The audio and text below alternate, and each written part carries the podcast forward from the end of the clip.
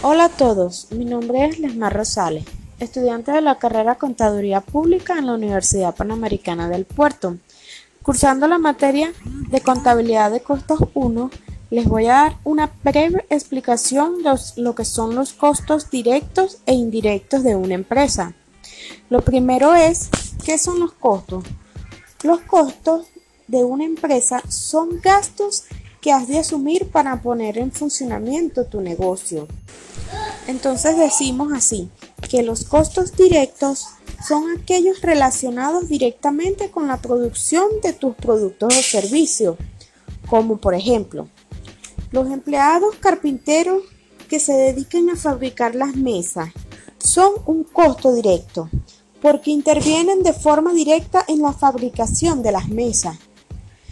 En cambio, los costos indirectos son los gastos que no están relacionados directamente con la producción o venta de tus productos o servicios.